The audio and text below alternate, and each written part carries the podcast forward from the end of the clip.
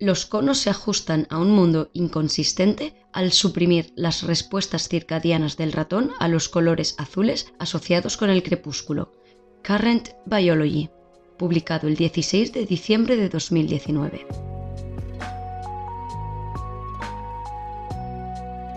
Brevemente,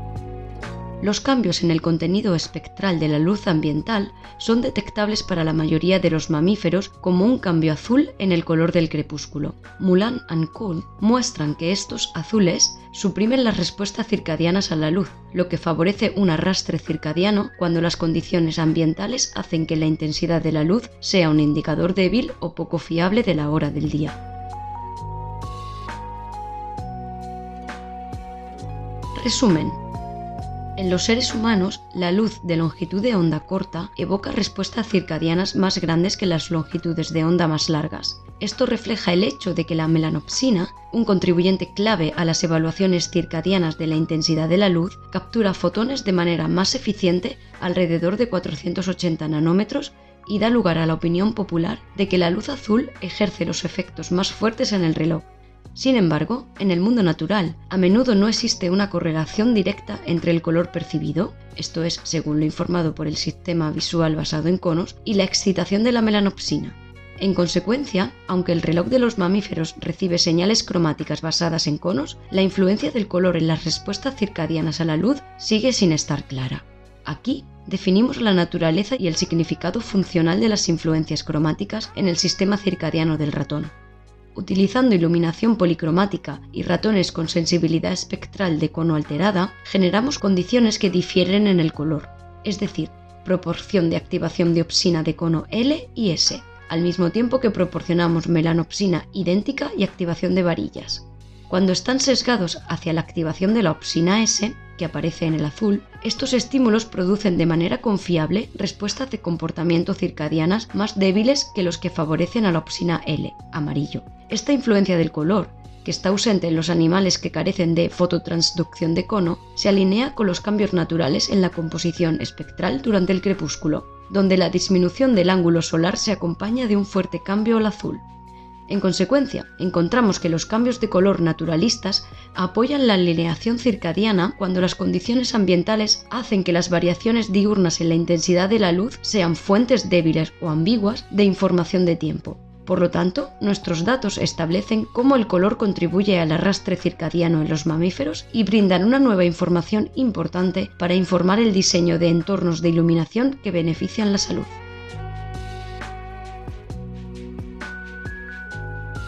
Resultados.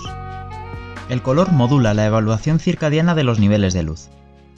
Las señales de color derivadas del cono alcanzan los núcleos supraquiasmáticos SCN y pueden influir en la fase del reloj, pero no está claro qué colores activan con mayor eficacia las respuestas circadianas y cómo dicho mecanismo contribuye al arrastre en condiciones del mundo real. Dados los cambios predecibles en los espectros de luz ambiental al amanecer y al anochecer, planteamos la hipótesis de que la luz cuyo color se asemeja al crepúsculo, es decir, azul, produciría respuestas circadianas más débiles que la luz de intensidad equivalente, pero cuyo color estaba asociado con el día, amarillo a blanco. Para probar esto, evaluamos el comportamiento circadiano bajo iluminación policromática cuya composición espectral podría variarse para ajustar el color independientemente de la intensidad de luz. El sistema circadiano de los mamíferos rastrea la intensidad de la luz a través de una combinación de melanopsina y señales de la retina externa transmitidas por células ganglionares de la retina, intrínsecamente fotosensibles. Utilizando los principios de la sustitución silenciosa, nos propusimos generar estímulos con brillo equivalente para melanopsina, bastones y conos, denominados aquí equiluminosa, pero espectros distintos y en consecuencia color, para el sistema visual del ratón dicromático.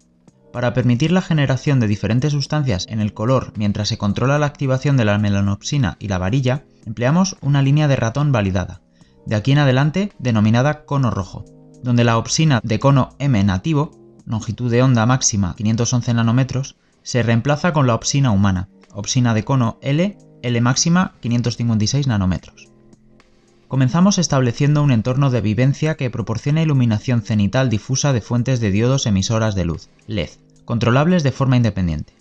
Luego calibramos una condición de iluminación policromática usando primarias de 385, 460 y 630 nanómetros que recreaba la experiencia de la luz natural del día de un ratón de tipo salvaje, es decir, luz blanca. Al ajustar las intensidades de cada primario en relación con el punto blanco de referencia, producimos un par de estímulos experimentales. La primera L-opsina maximizada y la excitación de S-opsina minimizada, L más S, por lo tanto aparece amarillo por analogía en el canal del color humano de longitud de onda larga frente a la de longitud de onda corta. El segundo minimizó la L-opsina y maximizó la activación de la S-opsina, LS+, por lo tanto aparece azul, para recapitular la experiencia del crepúsculo de un ratón salvaje. Es importante destacar que hubo diferencias insignificantes entre los estímulos LS y L en la excitación de la melanopsina y la varilla, así como en la iluminación promedio para las opsinas de cono de ratón. Primero, usamos este enfoque para evaluar el impacto del color en el periodo circadiano de la rueda voluntaria en el funcionamiento bajo iluminación constante, un paradigma que se usa ampliamente para evaluar el impacto de la luz en el reloj de los mamíferos. Aquí, los ratones de cono rojo, n igual a 8, fueron expuestos a bloques alternos de dos semanas de iluminación constante LS azul y luego equiluminante L amarillo, a través de tres intensidades espaciadas logarítmicamente. Como se esperaba, el periodo circadiano se alargó de manera confiable con el aumento de la intensidad, pero también identificamos un impacto significativo del color, con periodos circadianos más largos bajo iluminación L S amarillo versus LS azul, especialmente intensidades intermedias, estos datos apoyan firmemente nuestra hipótesis de que la luz azul tendrá un efecto más débil en el reloj que la iluminación amarilla que iluminante. Curiosamente, otro impacto común del aumento de la intensidad de la luz en el comportamiento del ratón, la comprensión de la actividad durante la duración, A, no se vio afectado de manera similar. Por lo tanto, aunque hubo una fuerte disminución en A en función de la intensidad, no detectamos ninguna influencia significativa del color. Esto puede reflejar influencias independientes de SCN sobre la actividad o la participación de neuronas SCN que procesan señales acromáticas. En cualquier caso, parece que el color no impacta globalmente todas las respuestas de comportamiento a la luz, sino que impacta más específicamente en la velocidad del reloj. Debido a que nuestros estímulos experimentales modulan selectivamente la proporción de activación de opsina del cono L y S, el comportamiento circadiano debería ser indistinguible en condiciones equiluminantes, L S y LS en animales que carecían de fototransducción de cono, en lo sucesivo denominado sin cono. En consecuencia, aunque los ratones sin cono, n igual a 7, retuvieron aumentos dependientes de la intensidad en el periodo circadiano y reducción de la duración, no hubo efectos detectables de color. De hecho, a las dos intensidades más altas, los ratones sin cono tenían al menos la misma probabilidad de mostrar periodos de funcionamiento libre más largos bajo el azul, en lugar de amarillo que iluminante, mientras que esto ocurrió en solo uno de 15 observaciones de ratones de cono rojo. Por el contrario, los datos de conos rojos y sin conos fueron cualitativamente similares en la intensidad más baja, que cae por debajo del rango donde se observan fuertes respuestas medidas por conos. A continuación, buscamos confirmar que la reducción en el periodo circadiano de los ratones de cono rojo bajo iluminación azul a intensidades más altas era un resultado específico del color más que una diferencia en la iluminación efectiva del cono.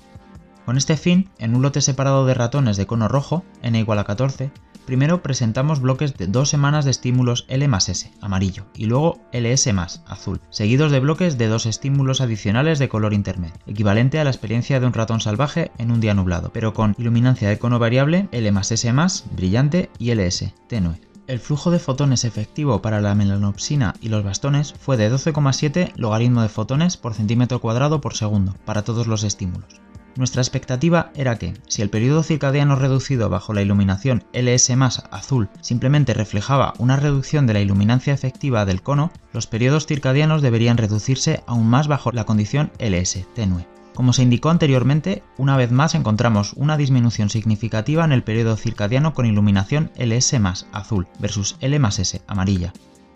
por el contrario, los periodos circadianos no fueron significativamente diferentes de L más S en condiciones LS tenue o L más S más brillante. En conjunto, estos datos confirman un impacto específico de las señales cromáticas derivadas del cono en el periodo circadiano, con colores que se asemejan a los encontrados durante las últimas etapas del crepúsculo azul, ejerciendo un impacto más débil en el reloj que los colores asociados con la iluminación diurna.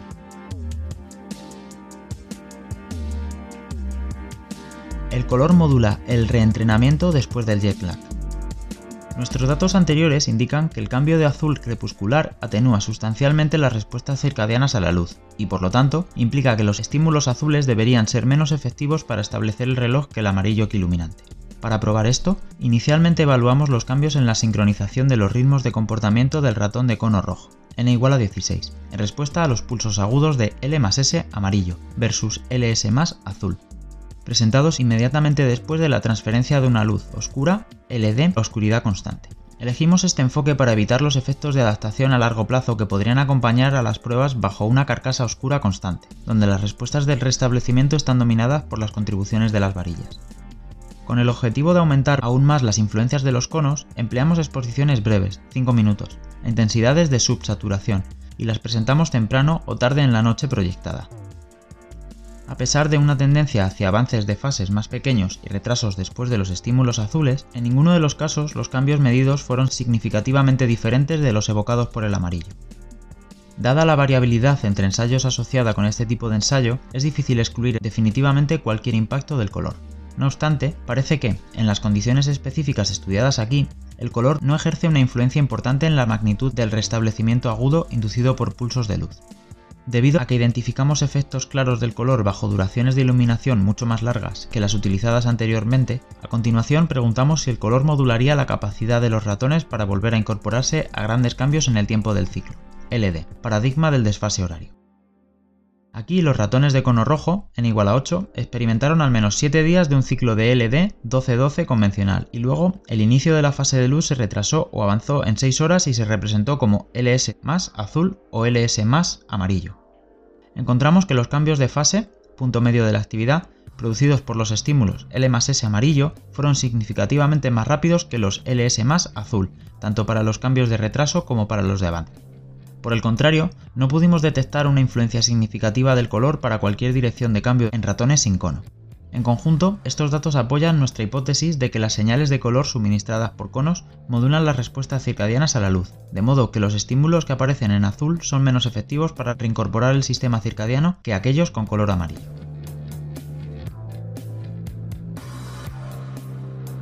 El color admite el arrastre circadiano a señales de intensidad poco fiables. Nuestros datos proporcionan un mecanismo sencillo mediante el cual las señales de color podrían ayudar al arrastre circadiano, al reducir las respuestas de la luz cuyo color es indicativo de las últimas etapas del crepúsculo. Para investigar la importancia ecológica de este mecanismo, a continuación establecimos un nuevo entorno de vivienda que permitió un control más dinámico sobre la intensidad y el color de la iluminación, y lo equipamos con sensores infrarrojos pasivos que detectan incluso pequeños comportamientos relacionados con una estela en lugar de solo variaciones diarias en la locomoción. Usando este sistema, primero preguntamos si una función principal de la entrada de color era apoyar el arrastre circadiano cuando los cambios diurnos en la intensidad de la luz son pequeños. En el mundo natural, especialmente en las regiones donde evolucionaron los antepasados de los ratones de laboratorio, esta es una circunstancia poco común. No obstante, se ha propuesto tal posibilidad para explicar cómo algunos animales mantienen el arrastre durante el verano ártico, donde las variaciones diarias de la intensidad de luz se reducen de manera muy marcada. Además, dada la exposición reducida a la luz natural asociada con la vida moderna, tal efecto de color, si está presente, podría tener una importancia práctica sustancial. En experimentos iniciales, evaluamos si los ratones podían mantener el arrastre en presencia de grandes variaciones diurnas de color sin ningún cambio asociado en la intensidad de la luz. En consecuencia, primero incorporamos ratones a un ciclo LD convencional de 12 horas 12 horas, y luego reemplazamos la fase de luz con LS amarillo o LS más equiluminosa azul y la fase oscura con el color opuesto. En ambos casos, los ratones perdieron inmediatamente el arrastre y corrieron libremente con un periodo prolongado. Por lo tanto, incluso las variaciones de color bastante grandes no actúan como un Zeitgeber independiente para el sistema circadiano, lo que implica que el color ejerce sus efectos al modular las respuestas a las variaciones en la intensidad de la luz. A continuación, investigamos si los cambios diarios de color facilitarían el arrastre de variaciones diurnas de muy baja amplitud en la intensidad de la luz al generar dos nuevos conjuntos de condiciones de iluminación. El primero proporcionó una variación diaria modesta, 0,75 unidades logarítmicas, en la intensidad de la melanopsina y las varillas, sin cambios en el color o la iluminación del cono. El segundo proporcionó una variación diaria equivalente con la activación de melanopsina o varilla mientras presentaba un cambio simultáneo del color, como se esperaba, en la transición a la condición de melanopsina o varilla, los ratones de cono rojo perdieron inmediatamente el arrastre y comenzaron a correr libremente durante un largo periodo. Por el contrario, este efecto perturbador de una variación diurna reducida en la intensidad de la luz mejoró mediante la inclusión de cambios de color. Específicamente, aunque ningún animal mostró un arrastre ininterrumpido después del cambio de LD a COL más MEL, Dos animales retuvieron ritmos de 24 horas indicativos del arrastre parcial. Los animales restantes corrieron en libertad. Como resultado, en todo el grupo no detectamos un alargamiento significativo del periodo, como en otras condiciones probadas aquí. En resumen, estos datos brindan cierto apoyo a la idea de que el color puede ayudar al arrastre a ciclos de luz oscura de baja amplitud, pero sugieren que para un arrastre robusto se requieren cambios en la intensidad de la luz mayores que los que se pueden lograr aquí. De hecho, incluso durante el verano ártico, el cambio diurno en la intensidad de la luz será al menos el doble del que empleamos, aunque gran parte del cambio de color diurno también se perdería, al menos para los ratones. En consecuencia, aunque no descartamos la idea de que algunos animales usen el color para ayudar al arrastre en tales condiciones, parece poco probable que este sea el papel principal de la entrada del color en el reloj para la mayoría de los mamíferos. En cambio, un beneficio potencial más relevante a nivel mundial del uso del color es compensar las fluctuaciones estocásticas en el ritmo diurno de la intensidad de luz, por ejemplo, debido a las variaciones en la cobertura de nubes. Las nubes pueden reducir los niveles de luz ambiental en más de 10 veces, lo que hace que la hora del amanecer o atardecer sea ambigua para un sistema que se basa simplemente en la intensidad de la luz. Sin embargo, el cambio al azul crepuscular se mantiene independientemente de las nubes. Para probar si esta información de color amortigua el arrastre del reloj contra los cambios de iluminación relacionados con el clima, diseñamos un paradigma experimental para proporcionar ciclos naturalistas de color y o intensidad de luz que incorpora variaciones estocásticas para simular el impacto de las nubes. Nuestro sistema de iluminación nos permitió recrear, para los ratones de cono rojo, gran parte de la variación natural en el color y la intensidad de la luz que experimentaría un ratón salvaje al amanecer y al anochecer en días despejados y nublados. Luego presentamos tales estímulos como ciclos de tres días, modelados en un verano de latitud norte, con cambios continuamente variables en la cobertura de nubes. A modo de comparación, lo seguimos con ciclos combinados que proporcionaban cambios diarios idénticos en la intensidad de la luz, pero en los que el color se fijaba en todo el momento para parecerse al día, solo intensidad. Los ratones de cono rojo fueron entonces inicialmente incorporados a un ciclo de LD de 16-8, que proporciona cambios diarios estables en el color y la intensidad de luz, y posteriormente experimentaron variaciones diarias naturalistas en la intensidad de la luz con las nubes simuladas que incluían o carecían de la variación de color asociada. El análisis de los patrones de actividad diaria promedio reveló cambios consistentes en ciclos naturales versus ciclos de sola intensidad. Específicamente, aunque el tiempo general fue similar en ambas condiciones, la magnitud de la variación diurna en la actividad se comprimió en ausencia de señales de color. Para cuantificar este efecto, usamos una métrica establecida de robustez del ritmo circadiano, estabilidad interdiaria, lo que confirma un deterioro significativo en días de sola intensidad versus días naturales. Esta observación podría reflejar una simple reducción en la magnitud de los ritmos diarios en ausencia de color o un aumento de la variabilidad día a día de estos patrones de actividad. Los análisis posteriores implicaron a ambos factores. Por lo tanto, el porcentaje de actividad diaria que ocurrió fuera de la noche se incrementó con la intensidad solamente, mientras que la variación BIM-BIN en la actividad, variabilidad intradiaria, fue equivalente en ambas condiciones. Por lo tanto, la condición de solo intensidad se asoció con una reducción en la amplitud de las variaciones de la actividad día-noche, sin ningún aumento sustancial en la fragmentación de los patrones de actividad a lo largo del ciclo diario. Sin embargo, es importante destacar que cuando analizamos la similitud día a día de los patrones de actividad mediante el cálculo de las correlaciones medias por pares, encontramos una reducción significativa en los días de sola intensidad, lo que indica que el tiempo de actividad diaria fue más variable en ausencia de señales de color. En resumen, las variaciones diurnas naturalistas en el color confieren mayor robustez y estabilidad a los patrones de actividad diaria frente a las fluctuaciones de la intensidad de la luz relacionadas con el clima. Para determinar si esto se debe a un impacto específico en el control circadiano de la actividad, intercalado entre bloques de días naturales y de solo intensidad, también incluimos épocas de 24 horas de iluminación tenue constante de color intermedio. Es importante destacar que en ausencia de señales ambientales, los patrones de actividad diaria promedio exhibieron una mayor compensación en la amplitud cuando los animales habían experimentado previamente días de solo intensidad versus días naturales. En consecuencia, la cuantificación posterior reveló un conjunto de cambios similares a los descritos anteriormente, pero de mayor magnitud. Específicamente, la estabilidad interdiaria se redujo significativamente después de días de solo intensidad versus días naturales, y este efecto se asoció con aumentos significativos en el porcentaje de actividad diaria que ocurre fuera de la noche proyectada, mayor variabilidad intradiaria y una reducción en la correlación media día-día. Por lo tanto, estos datos confirman que las variaciones naturalistas en el color mejoran sustancialmente la amplitud y la estabilidad de los ritmos de comportamiento impulsados por el reloj, cuando la variación diurna en la intensidad de la luz proporciona información de tiempo poco confiable. Discusión. Contrariamente a las creencias comunes, son los colores amarillos en lugar de azules los que tienen el efecto más fuerte en el sistema circadiano de los mamíferos. Esta relación se alinea con los cambios naturales en el color de la iluminación ambiental, detectables durante el crepúsculo por mamíferos con sistemas visuales dicromáticos y tricromáticos. En consecuencia, mostramos que la señal del color admite un comportamiento circadiano estable y robusto en el mundo natural, donde las variaciones estocásticas en los niveles de luz introducen ambigüedad en la intensidad como una señal de la hora del día. En teoría, las respuestas circadianas reducidas a los colores azules podrían surgir indirectamente como resultado de cambios cromáticos en el diámetro de la pupila. Sin embargo, nuestro trabajo anterior indica que las modulaciones cromáticas azul-amarillo no producen respuestas pupilares observadas en ratones. Por el contrario, nuestra identificación de una proporción significativa de células dentro del SCN que procesan señales cromáticas derivadas de conos proporciona un origen neurobiológico simple y directo para los efectos del color que se informan aquí. Aunque las reducciones observadas en las respuestas circadianas a estímulos se asemejan al crepúsculo son lógicas desde una perspectiva ecológica, este efecto es sorprendente dada la relación positiva general entre la activación de SCN y el restablecimiento circadiano y el hecho de que la mayoría de las células de SCN cromáticas se excitan con los colores azules. La implicación entonces es que estas células SCN, azul ON, cuyas respuestas se alinean con las de un subtipo de IPRGC cromático identificado recientemente pueden oponerse activamente al restablecimiento de la fase circadiana.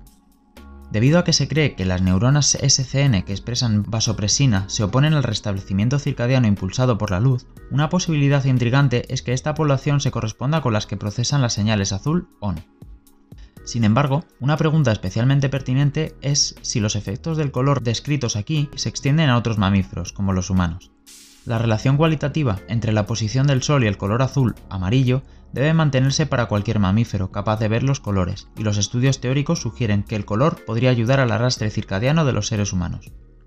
La evidencia existente de oponencia del color en las IPRGC de primates y las respuestas dependientes de la melanopsina en el hombre dan más razones para creer que los efectos del color que se informan aquí podrían extenderse también a los humanos. Sin embargo, hasta la fecha, gran parte de nuestra comprensión actual de la sensibilidad espectral del sistema circadiano humano se ha inferido en función de respuestas agudas no visuales, como la supresión de melatonina. De acuerdo con una observación muy reciente de que las modulaciones selectivas del cono S no influyen notablemente en tales respuestas, la supresión aguda de melatonina por la luz parece estar impulsada principalmente por la melanopsina. Sin embargo, estas respuestas no siempre proporcionan un indicador fiable de la fotosensibilidad circadiana. De hecho, las investigaciones directas del restablecimiento circadiano humano revelan que la luz de baja intensidad y longitud de onda corta, 460 nanómetros, produce respuestas más pequeñas que la luz de longitud de onda más larga, 555 nanómetros, de iluminancia melanópica equivalente. Por lo tanto, estos datos son consistentes con los efectos circadianos del color que identificamos en ratones. Tal disposición es potencialmente importante para enfoques prácticos destinados a ajustar el impacto circadiano de la luz artificial. Los enfoques actuales generalmente se basan en la manipulación de la proporción de luz de onda corta y larga, logrando diferencias modestas en la iluminación melanópica a expensas de cambios perceptibles en el color. Como resultado, los estímulos con alta excitación de melanopsina aparecen más azules y viceversa. Una fuerte predicción de nuestra investigación es que estos cambios del color pueden oponerse a cualquier beneficio obtenido de modular la captura de fotones de melanopsina, un trabajo reciente indica que las modulaciones dirigidas por melanopsina que carecen de una diferencia perceptible en el color ejercen efectos beneficiosos. Nuestros datos sugieren ahora que completar dichos enfoques con cambios del color en la dirección adecuada podría ser especialmente eficaz para modular las respuestas circadianas.